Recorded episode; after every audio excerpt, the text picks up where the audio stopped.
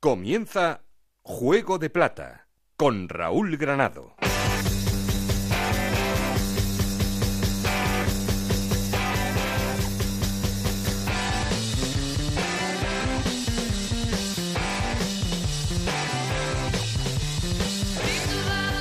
¿Qué tal? Muy buenas, bienvenidos al capítulo 5 de Juego de Plata, el podcast de Onda Cero en el que os contamos todo lo que pasa en la Liga 1-2-3 y en Segunda División B.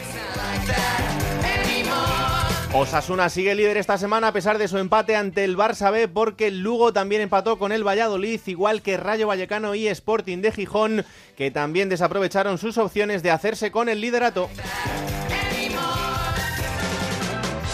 Por abajo sigue la cosa más o menos igual. El Sevilla Atlético es el colista, a pesar de que sacó un empate. Córdoba y Lorca están también en situación complicada. Ahora lo analizamos. Por supuesto, también tendremos nuestro espacio para el análisis de la segunda B, que como cada día vamos a repasar con Montserrat Hernández y Adrián Díaz, que tienen todos los datos de lo que pasa en la categoría de bronce del fútbol español.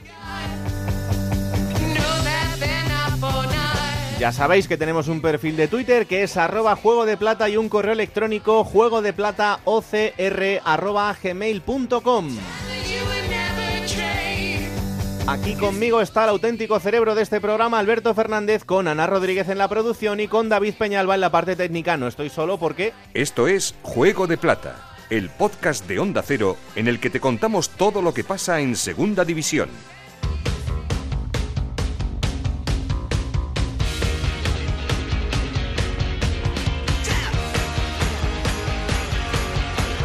Y hay que empezar, como siempre, poniendo en orden los resultados del fin de semana y la clasificación. Anita Rodríguez, ¿qué tal? Muy buenas. ¿Qué tal? Jornada de empates, esta jornada 11 en segunda división. Hasta 6 empates se han dado esta jornada. Empezábamos con el partido entre Osasuna y Barça B, empate a 2. El Huesca ganó 1-0 al Cádiz. El Granada ganaba en el Numancia 1-3.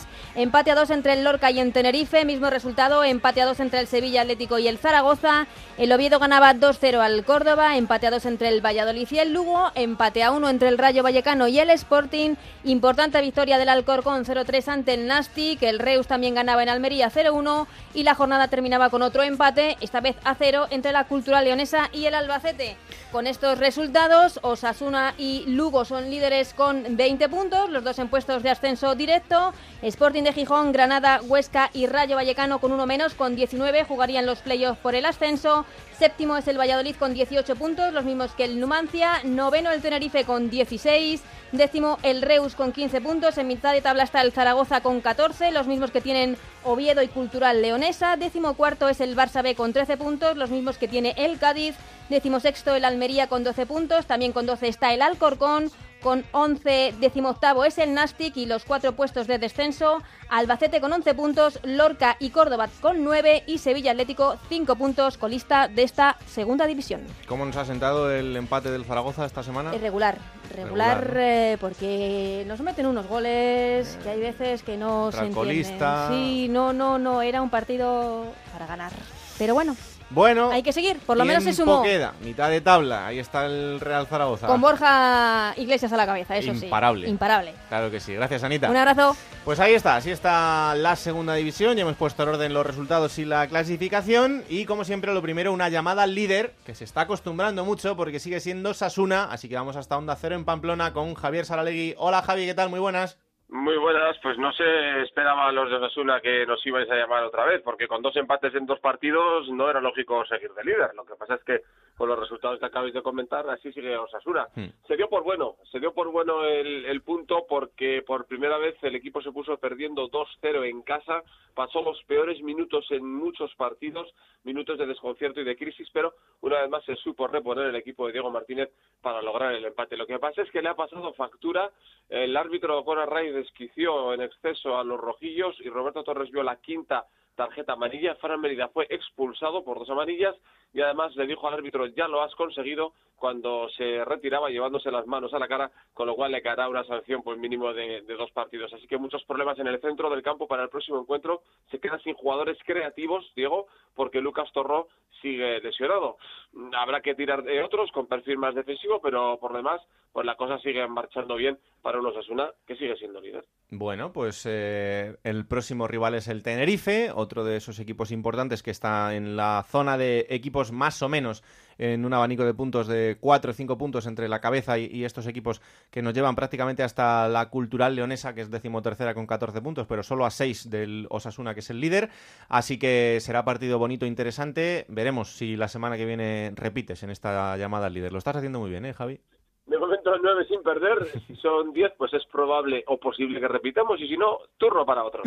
Gracias, un abrazo fuerte. Adiós, un abrazo. Chao, chao. Eh, el que no está también es el Cádiz, que lleva siete partidos sin ganar. Así que vamos hasta Onda Cero en Cádiz para ver cómo está el conjunto amarillo. Manolo Camacho, compañero, ¿qué tal? Muy buenas. ¿Qué tal? Muy buenas. ¿Cómo está el equipo cadista? Pues te puedes imaginar, el Cádiz ahora mismo ocupa el peor, el puesto más bajo de toda la de toda la temporada, el decimoquinto, nunca había estado tan bajo, pero es que viene de ocupar el mejor puesto y el máximo, el primero. El Cádiz en siete semanas, sin ganar, ha sumado tres puntos de 21 posibles, pues eh, ha ido descendiendo desde ese primer puesto hasta el decimoquinto lugar. Y lo peor no solo es perder, que al fin y al cabo, bueno, pues eh, no deja de ser un juego, puedes ganar, perder o empatar, es como se está haciendo, ¿no? En la primera parte del Huesca fue bastante mala, el propio entrenador llegó a decir que no se está dando el nivel para ganar partidos en la, en la categoría. Hay que tener en cuenta pues lesiones de hombres importantes, columna vertebral, pero aún así hombres que, tan importantes como Álvaro Álvaro García estuvo fuera justo cuando el Cádiz empezaba a ganar y ocupaba el liderato, es decir, que tampoco es excusa. Y además los problemas crecen, porque no solo en lo deportivo, sino en lo institucional también, ya saben que es un club bicéfalo, está por un lado Quique Pina como consejero delegado y por otro el presidente Manuel Vizcaíno, que mm. no se llevan entre ellos, que prácticamente no se hablan o lo justo, si eso quieras que no, pues al final pues se, se nota porque no da tranquilidad ni a los jugadores, ni muchísimo menos a la afición que empieza a estar dividida entre los que tienen o quieren seguir apoyando a muerte, pase lo que pase al Cádiz, mientras los que pues ya piden pues cambios, refuerzos o cualquier movimiento que haga cambiar de una vez por todas una nave cadista que, como digo, en estas últimas siete semanas se está metiendo en el pozo y ya solo le separan dos puntos del descenso directo. Pues vamos a ver eh, cómo es el futuro del Cádiz, que este fin de semana recibe en el Carranza al Rayo Vallecano, partido que será precioso seguro en la grada por esa eh, gran amistad que tienen entre ambas aficiones y entre ambos equipos. No puedo desearte suerte, Manolo, yo quiero que el Cádiz esté muy arriba, pero a partir de la semana que viene si puede ser, así que ya veremos lo, que pasa en ese partido. Lo, y... lo mismo, lo mismo te digo. De todas maneras, es a la inversa. Lo mismo te digo, pero a la inversa. ¿eh? Claro, claro, eh, no, ¿Cómo era aquello? Sangre gaditana en vena vallecana. Eso es, o algo así eso era, ¿no? Es, eso es. ¿Eh? Correcto, correcto, correcto.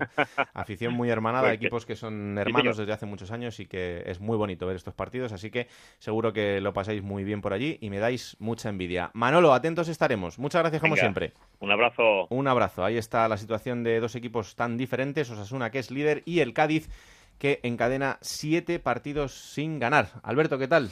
¿Qué tal, Raúl? Muy buenas. Situación complicada esta del Cádiz. ¿eh? Tres puntitos de 21, de los últimos 21. Yo creo que sobre todo Cerveda lo, que tiene que encontrar son fórmulas arriba para, llegar a puerta con, con, más facilidad, porque al Cádiz es, lo hemos dicho muchas veces, es un equipo de posesión, de propuesta desde, desde la posición de los jugadores, pero que Arriba, pues de momento no está teniendo suerte de cara a puerta. El otro día contra la Cultura Leonesa, además se lesiona un hombre importante como es Salvi, hmm. que el equipo pega un poco de bajón. Las bandas del Cádiz es de lo, de lo mejorcito de la categoría. Y si no le funcionan, pues si la piedra angular del equipo se empieza a caer, pues...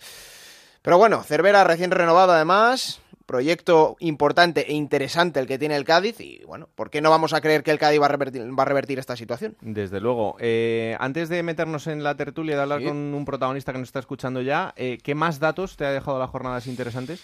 Bueno, una jornada en la que ha habido goles, ¿eh? ha sido partidos importantes y fíjate, llegó a ser líder el Lugo cuando iba ganando 0-2. también lo fue un ratito el Sporting de Gijón en, en, Vallecas y al final ha sido Sasuna, que es el único equipo que ha repetido tres jornadas como líder.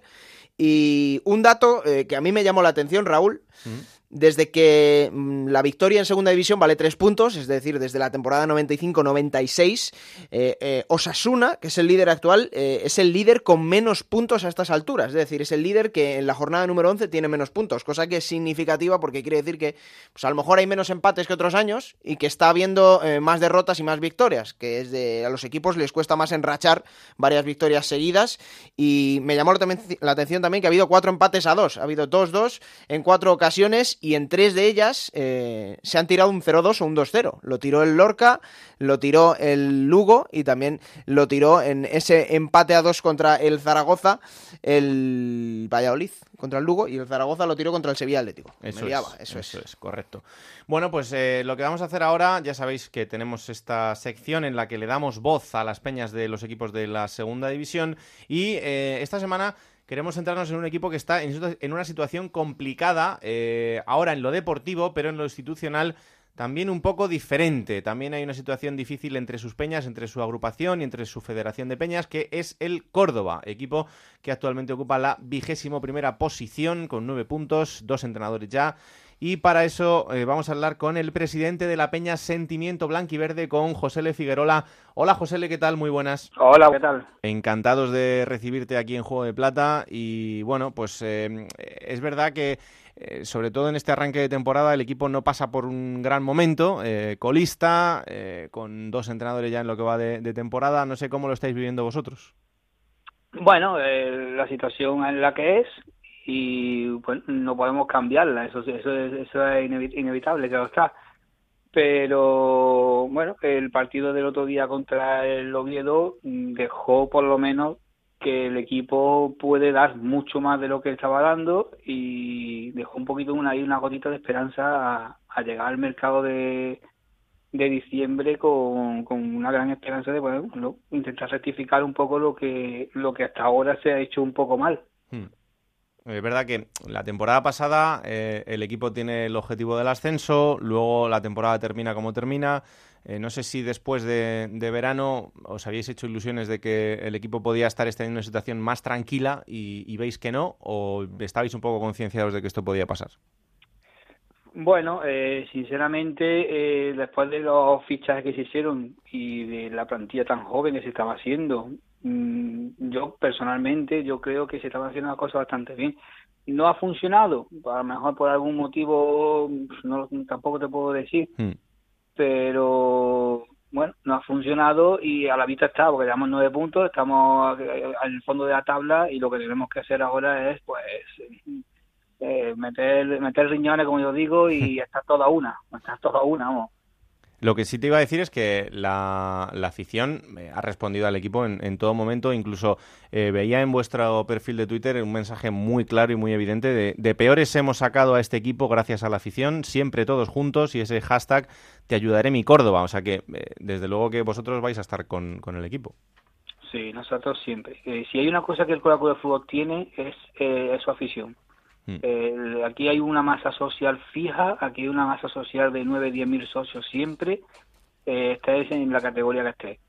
Y lo que sí tenemos lo que sí tenemos muy claro es que si conseguimos realmente eh, una vez más, porque por desgracia como tú, bien has dicho, ya son unas pocas temporadas las que tenemos que estar ahí todo el mundo junto, todo el mundo junto, todo el mundo apoyando a, a toda una, como se puede decir, pero si otra cosa puede, se puede decir que la afición del Coda gana punto. Hmm. Sí, sí, es cierto que es uno de esos equipos que, gusta eh, ver los partidos y sobre todo ir al Arcángel porque eh, está con su equipo y fíjate que ha habido momentos complicados, pero la afición es de las pocas cosas que ha funcionado en ese equipo en los últimos años. Pero, eh, José, ¿qué pasa entre las peñas? ¿Por qué, ¿Por qué hay esa pequeña división entre vosotros? Bueno, eh, sinceramente es que son tantas cosas las que suelen las que las que pasan hmm. que no, no tendría tiempo yo avisar en este tiempo de, decirte todo lo que está pasando. Pero se puede arreglar se puede arreglar por supuesto se puede arreglar sí se puede arreglar. Con un poquito de voluntad de todo el mundo se arregla y habla y hablando seguro seguro vamos. Hmm. y tú ves esa voluntad por parte de todos eh, sí y no sí no, porque realmente, pues mira, eh, si yo hablándote, por ejemplo, por lo que es mi peña, nosotros el año, el año pasado, bueno, pues decidimos en parte ponernos un poco, de decir, oye, pues se están haciendo las cosas que pensábamos que se estaban haciendo las cosas mal, y oye, pues mira, pues decidimos plantarnos en, casi, si se puede decir, en contra de la directiva del Córdoba, hmm. ¿vale? Bueno, pues hemos, hemos porque no es que tampoco hayamos rectificado del todo, pero por lo menos hemos dado nuestro, tuvimos nuestra charla con un Alejandro González, con el presidente, eh, estuvimos mm, más que todo hablando de los valores, de lo que, lo que creíamos nosotros y lo que, y lo que, y lo que él quería hacer de las peñas del Córdoba, Y oye, pues mira, eh, después de esa charla decidimos poner en parte decir, venga, vamos a dar un voto de confianza, vamos a dar un voto de confianza y vamos a ver si esto es verdad. Eh, ¿Qué pasa? Que hay mucha gente que no quiere, hay mucha gente que no, de que no quiere hacer eso y ahí no podemos tampoco hacer mucho más o lo que sí queremos. Hmm. No, evidentemente la fractura abierta entre parte de la afición y la familia González pues viene de, tiempo atrás, pero eh, ¿habéis notado un cambio de rumbo desde que está Alejandro González al frente del equipo o, más o menos la política es la misma? Eh, yo sinceramente quiero pensar que, él tiene las ideas muy claras y quiere hacer las cosas bien. Que a lo mejor no le están saliendo bien, vale. Que se está viniendo también, se está juntando con el pasado de, lo, de la fractura que había también con con anteriormente. Puede ser también que el pasado esté, que esté quizá, ¿cómo se puede decir? Eh, ¿Cómo te diría? Que esté influyendo, perdón, perdón, me queda bien, que esté influyendo, ¿vale? Que esté influyendo, pues sí, pues puede ser. Pero hombre, se le ve, se le, se le ve con, con ganas, se le ve con lo que pasa que está teniendo también un poco de mala sombra, de mala suerte. Al final, cuando el, primer equipo va bien y los resultados se dan, parece que todo ayuda, ¿no? Pero cuando encima los resultados son negativos, pues eh, es más complicado todo. Es que, es que, ahí, es donde vamos, ahí es donde vamos. Ahí es donde vamos. Eh, realmente todo el mundo tiene un culpable de la situación actual. Todo el mundo, unos tendrán a los jugadores, otros tendrán al palco, otros tendrán al entrenador y otros tendrán a la afición. Porque la afición también, eh, es también reprochable que sí, aquí tenemos una gran afición Aquí tenemos una gran afición, una gran asistencia, aquí animamos, pero también hay gente, hay un, un, sector del público que en el minuto 3 está chifando del equipo. Y eso sí es reprochable. Eso es reprochable. Vosotros, José, le, dentro de esa, bueno, guerrillas que internas podéis tener de vez en cuando por determinadas situaciones, eh, porque para que eh, me aclare yo, vosotros pertenecéis a la Federación de Peñas, ¿no? Sí, nosotros somos Federación de Peñas, efectivamente. Y luego hay eh, una agrupación de, una asociación de peñas de, del Córdoba también. Se puede decir que sí, que hay una agrupación que actualmente está un poco venida abajo, pero tampoco te puedo, no, tampoco, eh, como al no estar involucrado en, ella, pues tampoco sabemos mucho más de ella. Porque sí es verdad que, que están que se ha intentado se ha intentado por activa o pasiva también eh, hacer, hacer, una federación grande una agrupación grande pero ha sido imposible. Claro, que no, haya, que no haya división entre los aficionados, pero vosotros entendéis eh, que es mejor y más positivo para el Córdoba mm, tener un acercamiento o al menos pacificar las aguas respecto al club, que no, mm, no es positivo para el club y para la plantilla para el equipo, que haya una situación y un ambiente todo el rato de, bueno, de, de, generado mal por parte de un aficionado o por parte de otro, pero vosotros entendéis que posicionándoos cerca del club podéis calmar esas aguas. A ver, nosotros nosotros entendemos, en sí, pero en parte sí, pues nosotros entendemos que, siempre se le tiene que dar una, una oportunidad a todas las personas, evidentemente. Ahí hasta ahí bien. Ahora, si luego mm, esto no funciona, pues habrá que habrá que tomar otra, medida. ¿Y cuál es el plazo? Porque ya habéis hablado con Alejandro González, ya habéis visto un poco esa predisposición, pero eh, ¿os, ¿os, dais algún margen para decidir eh, si eso que estáis viendo funciona o no?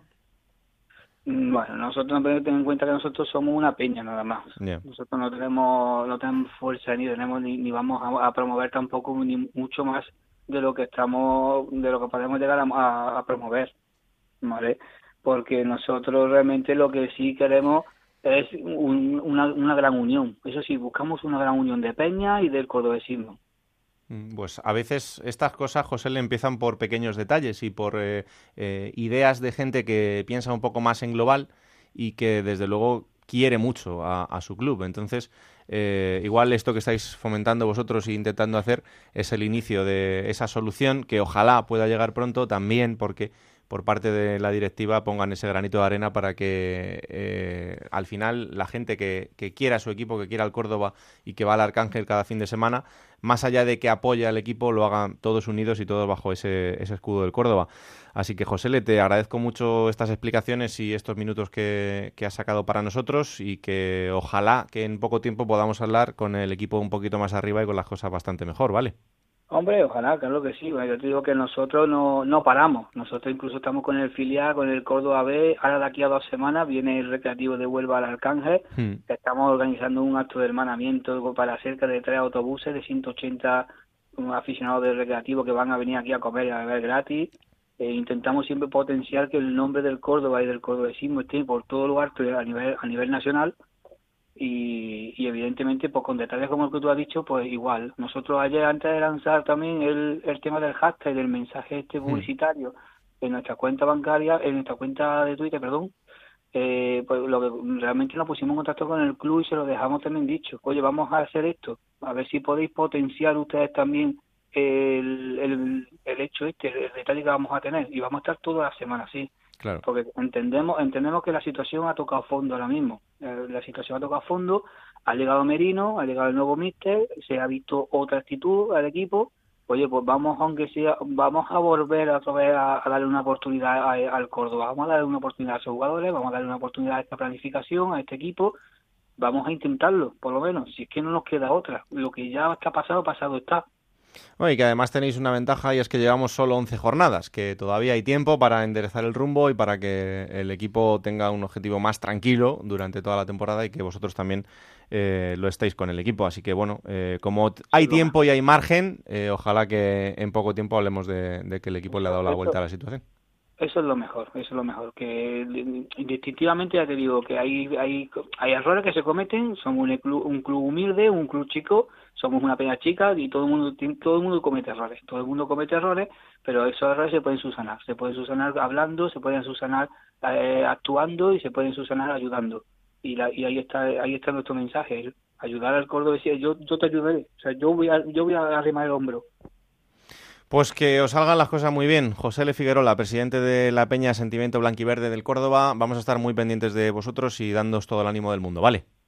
Oye, muchísimas gracias por Mm. abrirnos los micrófonos de, de ustedes y por darnos también la, la alegría de, de- de poder hablar del Córdoba en- a nivel nacional. Un placer, desde luego, y que no os quepa duda que estaremos muy pendientes de lo que pase en el equipo y también de lo que pase con vosotros. Un abrazo, José Gracias. Pues ahí está, un placer eh, dedicar estos minutos al Córdoba y como decimos, ojalá que dentro de poco sea para hablar en positivo y no en esta situación.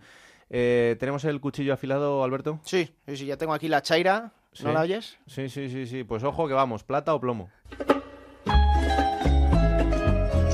Plata o plomo. Soy el fuego que arde tu piel. Soy el agua que mata tu Esta sección en la que Alberto Fernández eh, decide repartir estopa y un poquito bueno también y no sé con qué intención viene hoy, así que venga. Está adelante. creando muchos problemas, ¿eh? No me extraña. A la gente no le gusta nada. No me extraña, no me Sobre extraña. todo el plomo, que es por lo que vamos a empezar hoy. Y se lo voy a dar, bueno, más que al equipo, al entrenador de ese equipo, que es Ramis, en el Almería.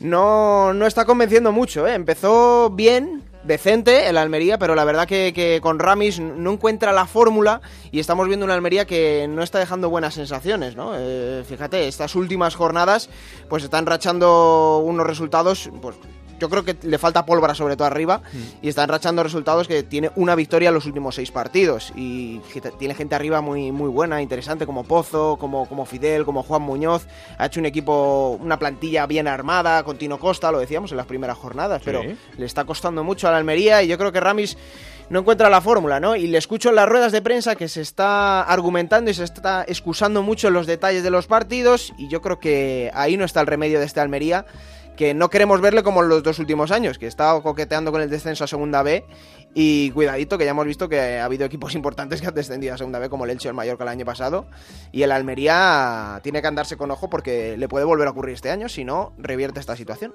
Bueno, pues eh, ahí está la parte negativa y la positiva de la semana. ¿A quién se la damos? Bueno, tenía muchas ganas de darse la, la plata a Sí. este jugador porque a mí desde la jornada número uno me, me impresionó.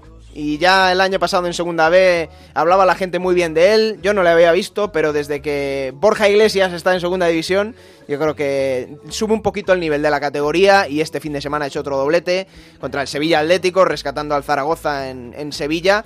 Y para mí tiene unas características que es que no tiene ningún otro delantero en Segunda División. Es un punta bueno, también puede ser interior, media punta, pero que tiene unas cualidades que no tiene ningún otro delantero. Y mm, bueno, ya los movimientos que tiene, además a mí, mm, igual digo una, una estupidez, una osadía, pero a mí me recuerda mucho, salvando las distancias, ¿no? A ver. que Me recuerda mucho a un jugador que ahora, fíjate, está de moda, ¿no? En Onda Cero también hemos dado una noticia reciente sobre él. Un delantero como Harry Kane. Hombre, por favor. Sí, sí, sí. A mí me recuerda mucho Borja Iglesias a Harry Kane. Los movimientos por cómo juega, por las eh, variantes que tiene de rematador, de crearse él su propia jugada, eh, el dominio que tiene del área y que cabecea muy bien. Bueno, creo que es un delantero muy completo y para mí Borja Iglesias eh, es lo más parecido a Harry Kane. Ha hecho dos golitos, lleva siete.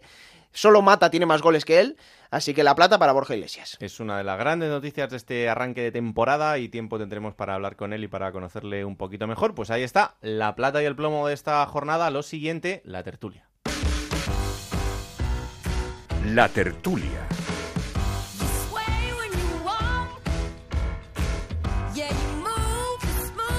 Y además de Alberto, cuenta, contamos hoy con dos compañeros de la bendita redacción de deportes de Onda Cero repartidos por toda España. Vamos hasta Onda Cero en Oviedo. Chisco García, ¿qué tal? Muy buenas.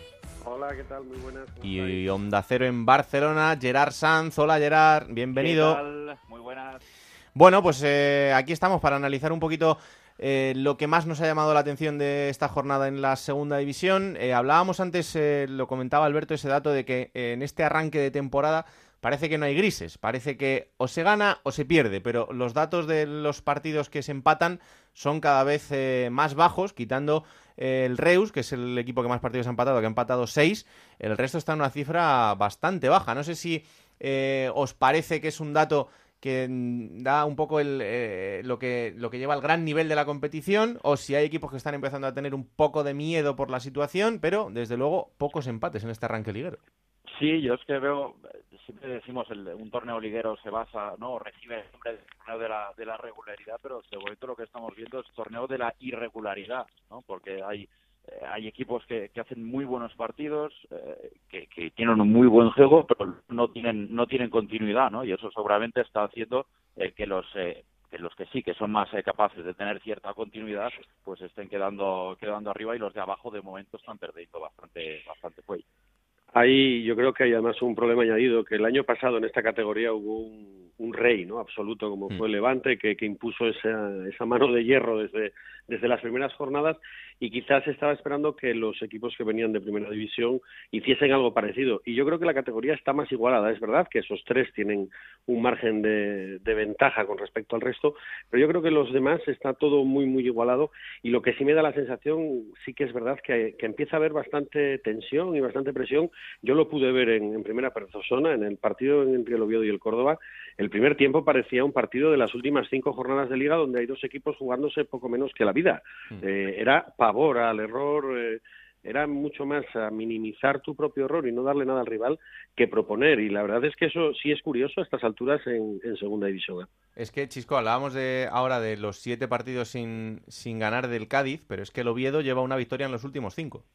Claro, no, no, y, y el Córdoba venía con entrenador nuevo, pero es verdad que aquí en Oviedo eh, es cierto que Anquela desde el minuto uno, en la primera jornada, cuando el equipo pierde contra el Rayo Vallecano, eh, el equipo se marcha ovacionado y la gente está encantada con, con, el mensaje de Anquela, con la idea de Anquela, pero el equipo se venía cayendo, se venía cayendo, hasta que toca, yo creo, bueno, digo fondo, de momento en esta primera mala racha en Granada, el, en Los Cármenes, que, que da muy mala imagen y pierde 2-0 y luego se levanta, pero se levanta de aquella manera, porque con muy poquito fútbol consiguió ganar, y eso que este año yo personalmente creo que hay muchos más equipos que les gusta jugar al fútbol y que se está viendo fútbol de calidad en segunda. Sí, eso... hablando de esta, hablando de esta tensión, eh, yo estoy viendo al menos bastantes eh, errores defensivos eh, en sistemas defensivos que están muy bien eh, trabajados. Hablábamos de, de, de Anquela, eh, que bueno, que el Oviedo está, está teniendo pues eh, errores defensivos con el Barça de, Gerard López, que también en principio Fal y compañía con Marco Curella son defensas bastante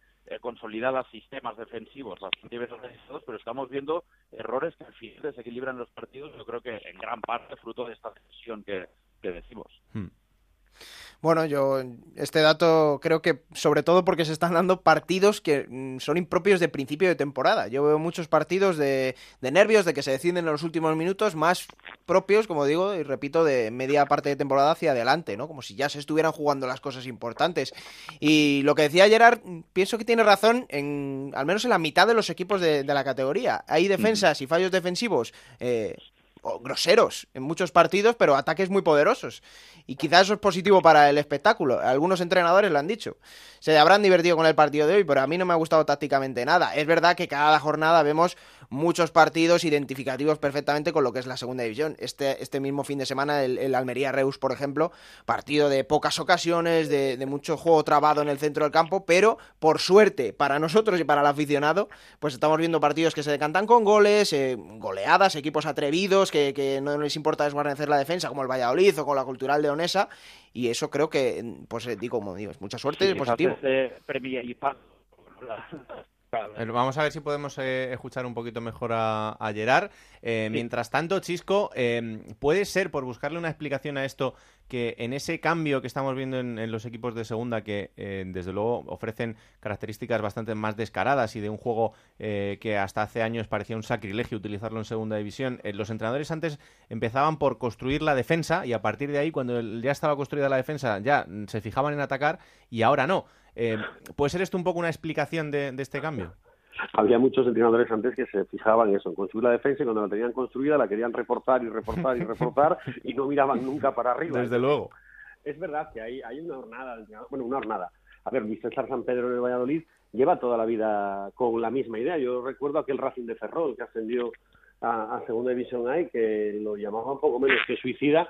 Y hombre, a la jornada 11, un aspirante al ascenso con un balance de 23 goles a favor y dices, oye, qué bien lo hace, pero es que lleva 17 goles encajados. Es decir, eso a mí me suena un poco a, ruleta rusa y es verdad que en segunda división A jugar a la ruleta rusa es muy complicado. es muy complicado porque cuando tú tienes un sistema defensivo bueno, pues endeble, no siempre te encuentras con sistemas defensivos igual de endebles. ¿eh? Y, me estoy fijando, o sea, estoy hablando ahora del Valladolid, o podemos hablar de la cultural, ¿no? que es quizás otro de los equipos eh, que roza, vamos, eh, no iba a decir suicida, pero casi también Es, la manera, ¿no? De que tienen. Y a mí me parece fantástico que alguien defienda su propuesta, pero hay que adaptarse a la categoría. Ojo que López Garay no pega un patadón, ¿eh? El Reus no pega un ojo, no sale una, una en largo nunca en la vida. Hmm. O el rayo de Michel que te voy a contar a ti, es decir, que la escuela de Paco Gémez. Es verdad, yo creo, ¿eh? Creo que hay gente que, que gusta más ahora de lo ofensivo pero en esta categoría, como no defiendas bien, mm, Anquela por lo menos que de esto, bueno, yo creo que sabe un rato de esta categoría y él está empecinado en que el equipo mejore el nivel defensivo, porque es que el Oviedo solo ha dejado la portería cero tres veces en lo que va de temporada. Qué curioso, las tres victorias que tiene en su casilla.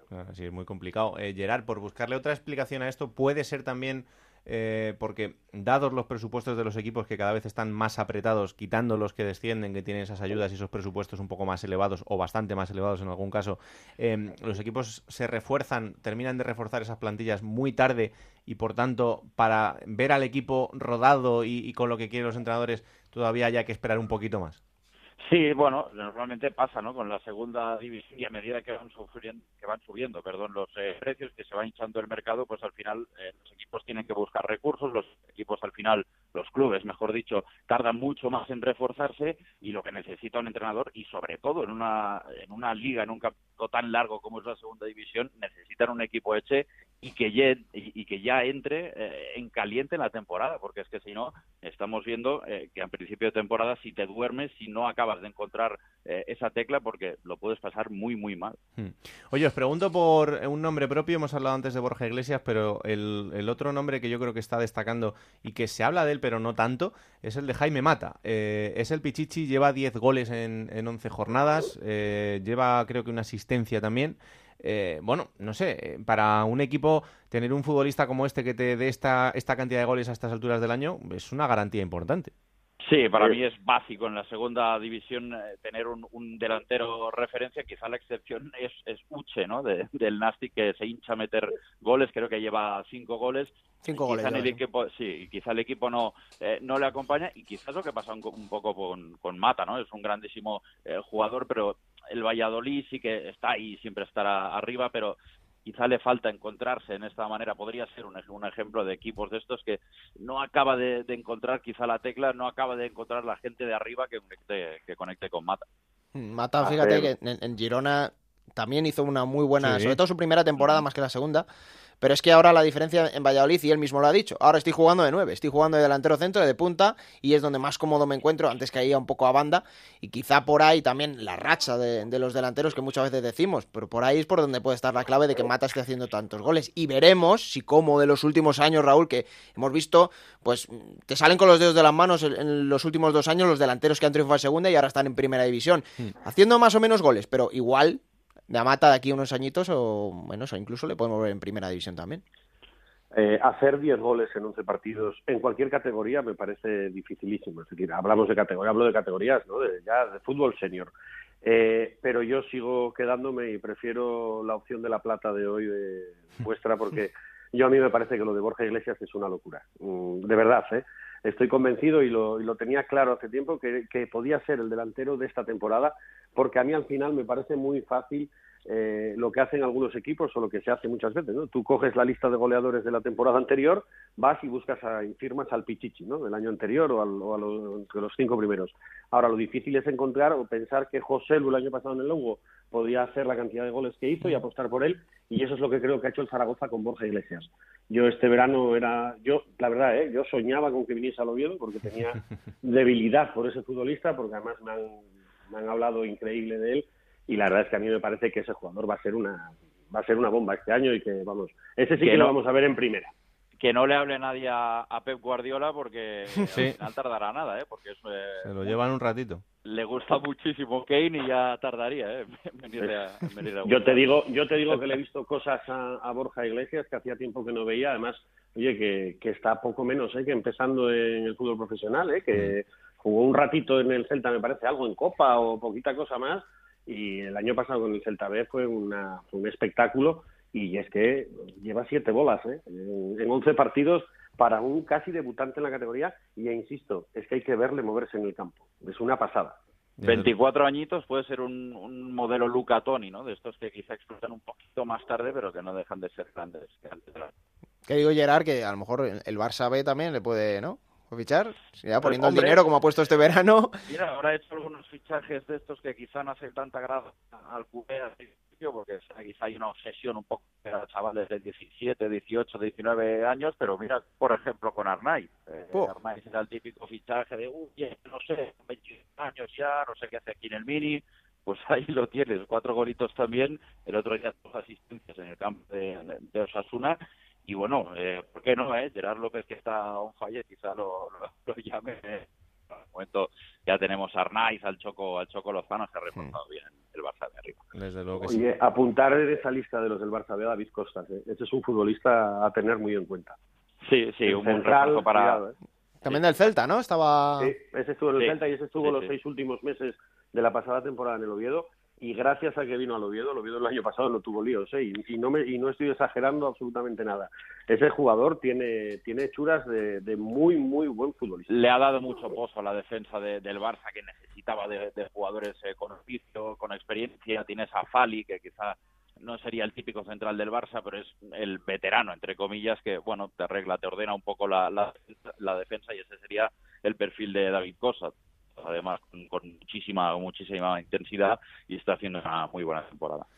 Pues señores, hasta aquí esta tertulia, este tiempo para el análisis. Eh, un placer contar con los dos como siempre. Eh, a ti, Chisco, ya te había dado la bienvenida. Eh, a Gerard, hoy le hemos hecho el bautismo aquí en, Ya está. en Juego de Plata. así que, Encantado, un a- placer. A partir de ahora ya sabes que por aquí te tendremos todas las semanas. Cuando queráis. Gracias chicos, un abrazo a los dos.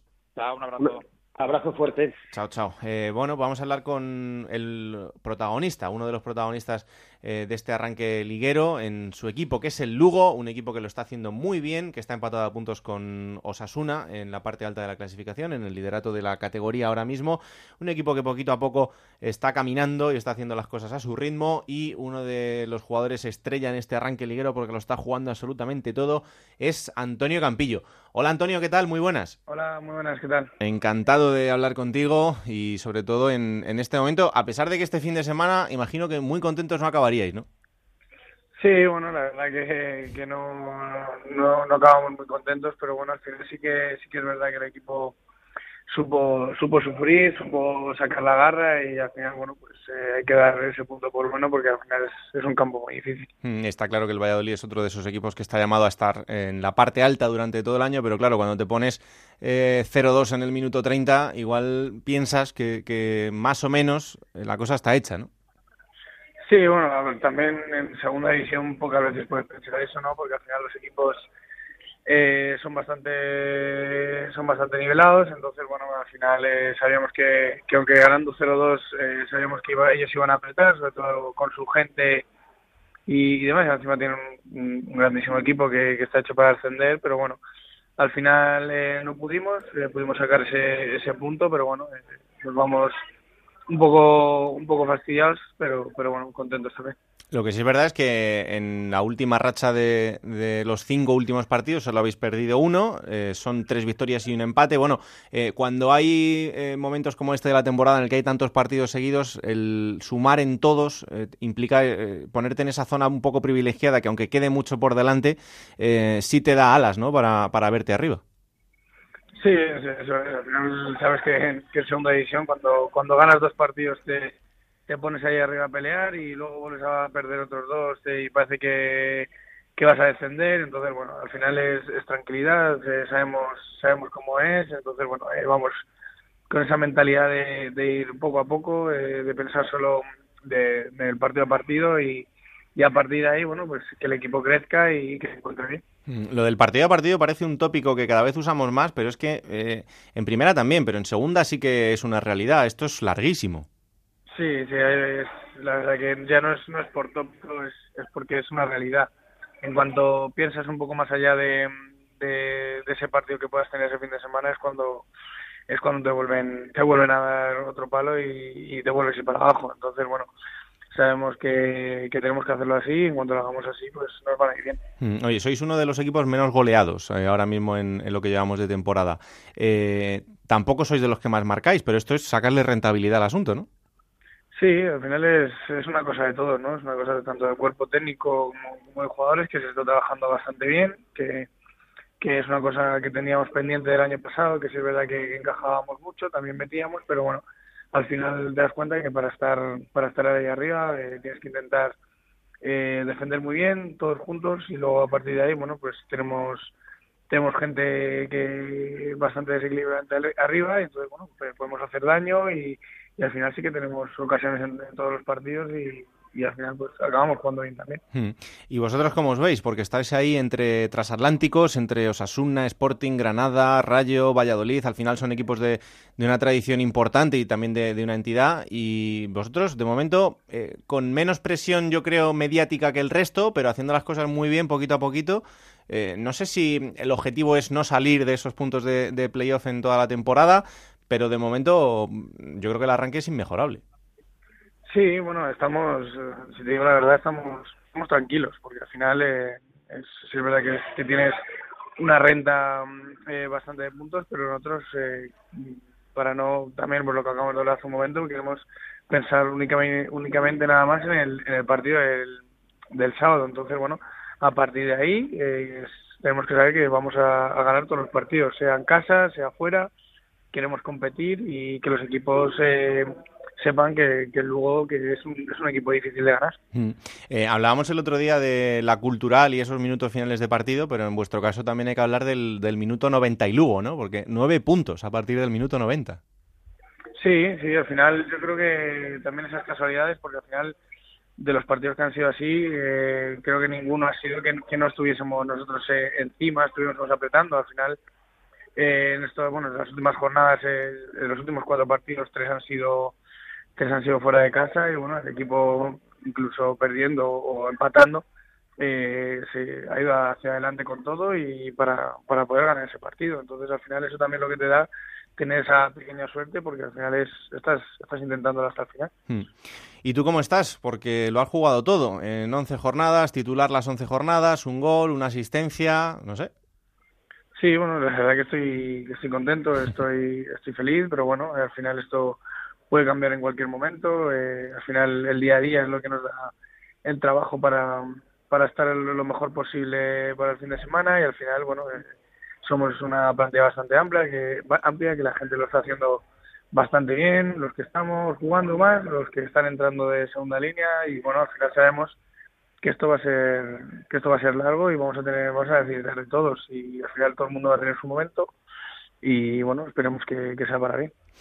¿Te ¿Tienes apuntado en el calendario ese Lugo Rayo allá por el 20 de diciembre? Sí, siempre lo, siempre lo tengo, sobre todo el año pasado también, entonces bueno, eh, va a ser, va a ser bonito, va a ser especial otra vez, eh, ver gente, gente conocida, amigos, entonces bueno, eh, la verdad que sí que, que estoy marcado. Pues Antonio, que me alegra muchísimo verte ahí porque para alguien que te ha visto en el día a día en, Vallecas, en ese paso por el filial del Rayo Vallecano y que ha visto esa gran calidad que, tenía Antonio Campillo en sus piernas, verle ahora en segunda división y disfrutar de, tu fútbol, la verdad que es una grandísima noticia y también un orgullo. Así que que vaya muy bien y sobre todo que haya mucha salud. Ya, sabe que, ya sabes que en los dos enfrentamientos contra el Rayo no te deseo tanta suerte que en el resto, pero a partir de ahí que, que el Lugo esté lo más arriba posible, ¿vale? Vale, pues muchísimas gracias, de verdad. Un abrazo fuerte, Antonio. Vale, muchas gracias. Hasta luego. Pues muchas gracias, Antonio, por atendernos y por estos minutos. Y ahora es el tiempo del compañero de marca David Marín, que ya sabéis que siempre nos trae la curiosidad del fin de semana. Hola, David, ¿qué tal? Muy buenas. Muy buenas, Raúl. La imagen curiosa de esta semana nos la dejó Diego Johannesson, el futbolista asturislandés del Real Oviedo, que se estrenó como anotador con el conjunto obetense en el 2-0 al Córdoba del pasado fin de semana. Y la imagen curiosa eh, no fue otra, sino su celebración con el aplauso vikingo junto a la afición del Carlos Tartiere, un aplauso vikingo que se ha puesto de moda en las últimas fechas por los éxitos de la selección islandesa de fútbol, tanto en la pasada Eurocopa como en la clasificación para el Mundial de Rusia, donde estará esta selección. Johannesson es el segundo futbolista con nacionalidad islandesa que juega en nuestra segunda división. El pionero fue Magnus Bergs, que disputó la segunda mitad de la temporada 83-84 en el Racing de Santander, disputando 19 partidos, marcando 4 goles y ayudando al conjunto cántabro al ascenso a Primera División. Gracias David, desde luego una de las imágenes del fin de semana, otro jugador con el que también hablaremos dentro de poquito porque eh, tiene una historia muy interesante. Y ahora el test de Gonzalo Palafox esta semana, Julián Delmas, jugador del Zaragoza. El test de Gonzalo Palafox. Un recuerdo de niño. Bueno, cuando la liábamos en el pueblo. Se va a hablar de Graciano Pelle en las próximas convocatorias italianas. es que en cada... ¿Y eso? Mira, alguien está silbando y silba muy bien, por cierto. Una frase para ligar. Dormir y ligar todos empezar. Yo soy muy directo, lo que me sale. Desnúdate. la última película que hayas visto o una serie que sigas. Eh... los energéticos, los vingueros. Eh... Benur. Series no sigo muchas. Bueno, la que se avecina. La he visto. Es buena, buena, buena. Sí, sí, sí, sí. Un cantante y una canción. ¿Cómo, cómo es la canción? ¿Cómo se canta? Eh, ¿Pero quieres que la cante no? Claro. Eh, vamos, Pablito y Mar, como que el pez y el piojo, otro pibe inmortal. Cantas fatal. Cantas fatal. Eh, Melendi, tu jardín con enanitos.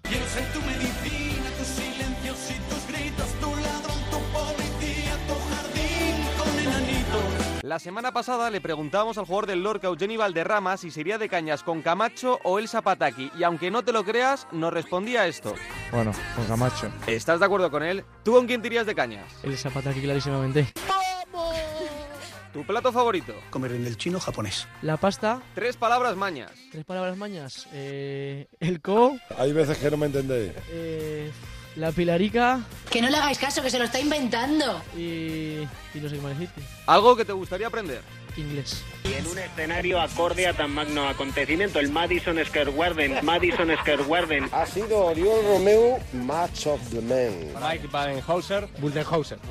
Buldenhauser. Un consejo que te dieran. Un consejo. Que no quedara con una chavala antes de un partido. La mejor idea en España durante el año 2016 para mejorar la salud y el soporte vital. Eso es importantísimo. Una vez. un sueño. Un sueño, jugar en primera división con el Zaragoza. Me voy a venir arriba, ¿eh? Lo más importante en la vida es... La familia. Por mi familia que no ha venido y por mi madre y por, por toda la gente que me ha apreciado el huevo. Muy bien, me ha encantado. Bueno, fenómeno absoluto. Julián del Mas. Por fin una persona inteligente, ¿eh? Muchísimo. Por fin una persona inteligente, pero bueno, eso ya lo vamos a dejar. que luego me dicen que esa pregunta hay que quitarla. Bueno, ya veremos, ya veremos. Esto es, igual que el plata o plomo, es propiedad de Alberto Fernández, esto es de Gonzalo Palafox y las quejas. Y también el decirle que lo ha hecho muy bien, eh, se lo decís a él. Para Gonzalo. Pero se queda con el Zapataki entonces, ¿no? Sí, sí, sí, Antes sí, que se con queda con el Zapataki. No, eh, fuera de bromas. Ahora, Julián del Mas, muy buen lateral que tiene el Zaragoza, mucho futuro. Además, zaragocista, como él dice. Y el otro día hizo un buen partido contra el Sevilla Atlético, un lateral con mucha profundidad. Hay que seguirle de cerca, ¿eh? Además, por lo que opina y por lo que juegue. Desde luego que sí. Venga, próxima jornada.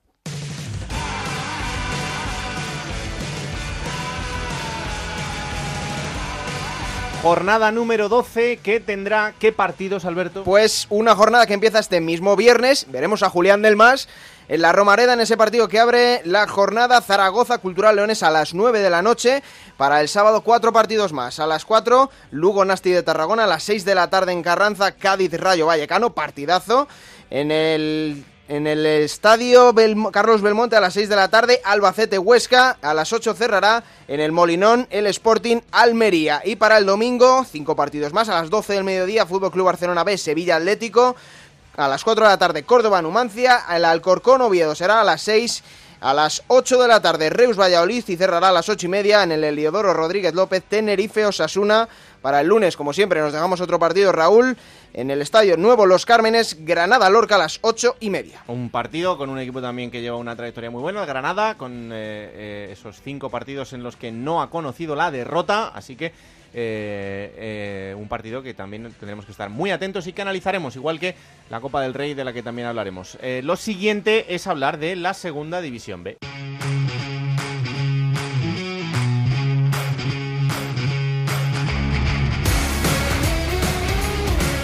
Vámonos hasta Onda Cero en Elche, Monserrat Hernández, Adrián Díaz, ¿qué tal? Muy buenas. Hola Raúl, muy buenas. Hola, muy buenas Raúl. Bueno, Monserrate, pues vamos a arrancar con el repaso a la Segunda División B, como siempre, ese repaso general de los grupos y empezando por ese grupo 3 de la Segunda B. Bueno, pues en el grupo tercero de la segunda división B continúa muy fuerte el Real Mallorca. En las diez primeras jornadas de liga suma nueve victorias y solo un empate. Es líder destacado, ya le saca 10 puntos al Elche que volvió a pinchar, tropezó por segunda ocasión consecutiva. En esta ocasión en casa perdió por 0-2 ante el Club Deportivo Alcoyano. El Villarreal B, que en este caso fue la víctima del Real Mallorca, se mantiene segundo en la tabla de clasificación a 7 puntos del líder, mientras que el Lleida sube un escaloncito en la tabla de clasificación y se coloca tercero. Por abajo no cambian las cosas. Y resaltar también el debut de Claudio Barragán como técnico del Hércules de Alicante. Lo hizo con un empate a un tanto en el campo del Formentera. El Mallorca, que es el protagonista. Vamos a ver si la semana que viene podemos hablar con alguno de sus jugadores, porque está haciendo un arranque espectacular. Vamos al grupo primero, donde hay otro equipo que sobresale, que es el Deportivo Fabril. Así es, había un duelo en la parte alta de la tabla de clasificación y el filial del Deportivo de La Coruña vencía por un tanto a dos al Navalcarnero, que baja a la cuarta posición de la tabla ya que partía como tercero. El Navalcarnero que se adelantaba en el marcador desde el punto de penalti por medio de Ónega y el Deportivo Fabril le daba la vuelta al marcador en la segunda mitad con un tanto de Ismael Díaz en el 63 y en el tiempo añadido en el 94 Yardel marcaba el 1-2. El Fuenlabrada sigue fuerte, se mantiene segundo en la clasificación y venció en esta ocasión por un gol a dos al Rápido de Bouzas, mientras que el Celta B, el filial del Real Cruz Celta de Vigo, asciende a la tercera posición de la tabla, aprovechando el pinchazo del Navalcarnero en ese duelo directo por la parte alta, el Celta B que vencía por un gol a cero al San Sebastián de los Reyes y destacar también que se mantiene como colista el filial del Real, del Real Valladolid tras caer por 2 a 1 ante el Talavera de la Reina. Sigue en momento complicado el Castilla de Solari, que volvió a perder. Y ojito, porque este fin de semana tenemos un derby Real Madrid-Atleti B, así que a ver cómo se dan las cosas. Vamos al grupo segundo, donde el Mirandés también está como líder una semana más.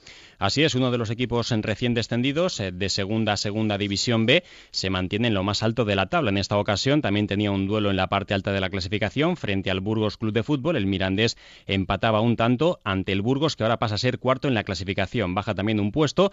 Tercero es el Real Real Racing Club de Santander que se imponía por tres tantos a dos ante el Baracaldo. Un partido bastante apretado que también se resolvía en el tiempo añadido con goles de Dani Aquino y de Regalón. Mientras que segundo se sostiene el el filial del Real Sporting de Gijón, que sumaba un puntito ante el Amorebieta. Quien no suma y no gana, aunque estuvo cerquita de poder conseguirlo, es el Peña Sport, que cayó en casa por un gol a dos, pero se adelantó en el minuto 80 por medio de Iván García y de nuevo en el tiempo añadido, en el 91 y en el 94, Azcue y Ovieta marcaban los goles de la victoria. Y finalmente en ese grupo cuarto que lidera el Écija y que tiene al villanovense noveno, Monserrate. También había duelo en la parte alta de la clasificación. El Écija Balompié sumaba un puntito en el estadio de la Condomina ante Lucán Murcia, que sale de los puestos de promoción de ascenso a Segunda División. 2 a 2 fue el resultado de ese partido. Por su parte, el Melilla ganaba por un gol a cero al Recreativo. El Cartagena también se imponía a domicilio por 0-1 ante el Granada B y el Extremadura vencía de manera contundente fuera de casa ante el Ejido 2012. Resaltar que el Real Murcia volvió a perder y se acerca peligrosamente a la zona de descenso. En esta ocasión cayó derrotado por tres goles a dos ante el San Fernando. Bueno, pues así están los cuatro grupos de la segunda B y ahora ya sabéis que como siempre analizamos al detalle un poquito más los datos que le hayan llamado la atención a Adrián y a Monserrate, así que Adrián, arranca. Sí, quería comentar que me ha llamado la atención esta jornada, ya anticipado algunos Monserrate, la cantidad de partidos que se resolvieron con gol en el tiempo añadido para que un equipo o bien ganara o empatara. Hasta siete partidos dentro de toda la segunda división B, casi un cuarto de los partidos destacando la victoria del Racing de Santander contra el Baracaldo con dos goles en el tiempo añadido, de Aquino de falta directa y de Regalón eh, de córner, la importancia del balón parado en segunda B, y en el Sabadell. ¿Por qué? En el Sabadell eh, que empató a dos contra el Ontinien porque destacaba eh, Miguel Ángel Rodríguez, que lleva la historia y la estadística del club arlequinado, que el Sabadell lleva desde el 21 de enero, de febrero, perdón, de 2010 sin sufrir una remontada en casa. Fue 2 a 3 contra el Barcelona B. El Sabadell se adelantó en el marcador contra el Ontinien que volteó el electrónico, se puso 1-2 y Miguel García en el minuto 95 salvó un punto y la estadística para el Sabadell que acumula 99 partidos oficiales en la Nova Creualta sin sufrir una remontada y veremos, habrá que estar atento al próximo partido del Sabadell en casa contra el Alcoyano pues llega a la cifra de 100 partidos sin sufrir una remontada en casa. En el derby burgalés, eh, primer gol que encaja Mikel Seiza esta temporada, deja su marca en 865 minutos y el autor del primer gol que encajó Mikel Seiza esta temporada fue Diego Cervero. Mm, otro jugador importante. Nueve, goles en 10 jornadas, eh, unos números espectaculares del delantero asturiano que ya supera los, los siete que anotó en la temporada pasada con el con el, el Fuenlabrada. Y ahora con el gol encajado por el Burgos, el cacereño es el único club de los cuatro de las cuatro primeras categorías del fútbol nacional que todavía se mantiene imbatido hay que destacar también. Vamos a algo un poco menos alegre, que es lo que ocurrió en el Granada B Cartagena, en el que se impuso el conjunto albinegro por 0-1. El partido se disputó en el campo municipal de Armilla y a los aficionados del Cartagena no les permitieron el acceso al campo y tuvieron que ver el partido de su equipo desde una valla que delimitaba el, acceso al campo. El su presidente Paco Belmonte y el director general del Cartagena, Manuel Sánchez Breis, se solidarizaron con los seguidores del, de su club y también vieron el partido desde fuera. Hay que decir que el campo municipal de Armilla, donde está jugando ahora el Granada B, pues un campo bastante pequeño, con una sola grada, donde con pues eh, a poco que vayan los familiares y algunos abonados del Granada, pues ya no tiene hueco y a eso se puede ver. Pero también el Granada, sabiendo que puede haber un desplazamiento importante de seguidores del Cartagena, Claro, evidentemente tendrán que tomar las medidas necesarias para que esto no pase. Y aparte, y aparte de que, por ejemplo, la temporada pasada el Granada B jugó varios partidos en el nuevo Los Cármenes, así que un partido así donde se podía prever que iba a desplazarse afición albinegra. Por ejemplo, el primer partido de Liga del Granada B lo jugó en el nuevo Los Cármenes y este partido pues podía haberlo previsto. Bueno, veremos si lo solucionan porque tiempo tienen, desde luego. Hablando de goleadores, destacar un gol más, un tanto más de Rafa Mir, el delantero de la cantera del Valencia, del Mestalla, que en esta ocasión no para, suma ya 11 dianas, es el máximo goleador de los cuatro grupos. Eh, comentaba antes Adrián eh, lo de Diego Cervero, nueve tantos en diez jornadas, y Rafa Mir, que suma 11 y está tocando ya las puertas de la primera plantilla de Marcelino. Bien es cierto que en esta ocasión el tanto de Rafa Mir no le sirvió al Valencia Mestalla para puntuar, ya que perdió por un gol a dos ante el Club Deportivo Ebro. Bueno, pues este es el repaso que hacemos eh, cada jornada de lo que pasó, de lo que ha pasado en, la segunda división B. Eh, Adrián, ¿qué pasó en el partido del San Sebastián de los Reyes? Pues lo mismo que le ocurrió hace dos semanas al Lealtad, tres expulsados, aunque esta vez eh, no tuvo tanta incidencia porque dos expulsiones llegaron en el tiempo añadido. Rubén Sánchez por una entrada bastante dura y en una tangana que se formó después de esa dura entrada, pues Borja Díaz también fue expulsado en Vícoro en, una, en el minuto 54, eh, unos minutos antes del gol de Dejan Drasic, eh, fue el, el primer expulsado, un Dejan Drasic que por ejemplo es el máximo goleador del Celta de Vigo que salió desde el banquillo y raramente esto no suele ocurrir, el jugador pues cuando marcó el gol se fue a abrazarse al entrenador. Normalmente cuando uno un entrenador te deja en el banquillo, Sí. pues eh, si marcas un gol igual Abrazarlo no igual tienes- no le abrazas. Exacto, no, no es lo que más ganas tienes. No, no estamos acostumbrados a ver esto. Y quiero terminar con, con un detalle muy bonito. Hemos hablado del Coruso mucho estos días, eh, después de esos incendios que asolaron Galicia, Asturias y, y parte de Portugal. Y eh, también ha habido un detalle este fin de semana, ¿no? Sí, exacto, en el derby pontevedrés, Pontevedra-Coruso, un, derby pontevedrés muy especial por los incendios que sucedieron recientemente y que afectaron a Galicia y Asturias y sobre todo a la por- provincia de Pontevedra. El Coruso, que tuvo una actuación para aplaudir, vio el campo de Obao el domingo para las personas que necesitaran alojamiento y agua y vio cómo su mini ciudad deportiva quedó arrasada por el fuego y el Coruso que salió al césped de Pasarón con una camiseta que ponía no, no más lume, no más fuego en, en castellano Mm. y se guardó un minuto de silencio en memoria de las víctimas con unos globos blancos eh, flotando por el campo de Pasarón. Un Pontevedra que ganó 2-1 eh, al Coruso y el community manager del conjunto verde pues eh, tildó el penalti que llevó al segundo gol del Pontevedra como de chiste. Bueno, yo, yo he visto la repetición y sí que me parece bastante claro el penalti. Bueno. Pues eh, desde luego había que destacar ese, ese detalle en este partido y nuestra solidaridad, desde luego, también hablamos el otro día en el transistor con el presidente del Coruso y hay que aplaudir el, el gesto que, que tuvieron en un momento tan, tan complicado. Señores, la semana que viene volvemos a hablar, ¿vale? Un abrazo muy fuerte. Un saludo, Raúl. Hasta la semana que viene. Ahí están los detalles de la segunda B. Bueno, pues eh, hasta aquí el capítulo 5. Alberto, vamos a estar pendientes de lo que pase en la Copa del Rey y en el capítulo sexto hablaremos de lo que haya pasado en estos partidos de ida eh, con esos equipos de segunda y también de segunda B. Así que, bueno, pues nada, la semana que viene más. En Copa del Rey somos parciales. Aquí vamos con los equipos de segunda división. Claro. Cuanto más primeras se eliminen, bueno, los de segunda división B también, ¿eh? Que Desde hay luego que sí. Pero bueno, que se eliminen los primeras, que sigan adelante los segunda, a pesar de que muchos entrenadores luego dicen que se quieren centrar más en la competición doméstica y que la Copa del Rey pues es para disfrutar. Pero vamos aquí con los equipos de segunda división y recordamos la semana que viene otra vez cita con Juego de Plata. Eh, hemos cruzado ya el primer cuarto de competición, Mm. esos primeros 11 partidos. Ahora lo que viene, bueno, yo siempre digo que en estos primeros eh, 11 partidos se ven las intenciones de los equipos. Ahora vamos a ver en los siguientes si se confirman esas intenciones y hasta la primera jornada del año 2018, en enero, acabaremos ya ahí ese segundo cuarto y tendremos ya el Ecuador del campeonato. Así que Ahí lo veremos ya de una manera un poco más clara. Si es verdad que, como estábamos hablando durante todo el programa, hay equipos que empiezan a dejar claro cuáles son sus intenciones. Otra cosa es que luego sean capaces de mantenerlo. Alberto, gracias como siempre. ¿eh? hasta la semana que viene. Señores, hasta aquí el capítulo 5 de Juego de Plata. Ya sabéis que lo podéis consumir a partir del martes a, a las 5 de la tarde y luego cuando os dé la gana, porque esto está en onda es para que os lo descarguéis, para que lo compartáis y para que lo difundáis. Un placer. Chao, chao.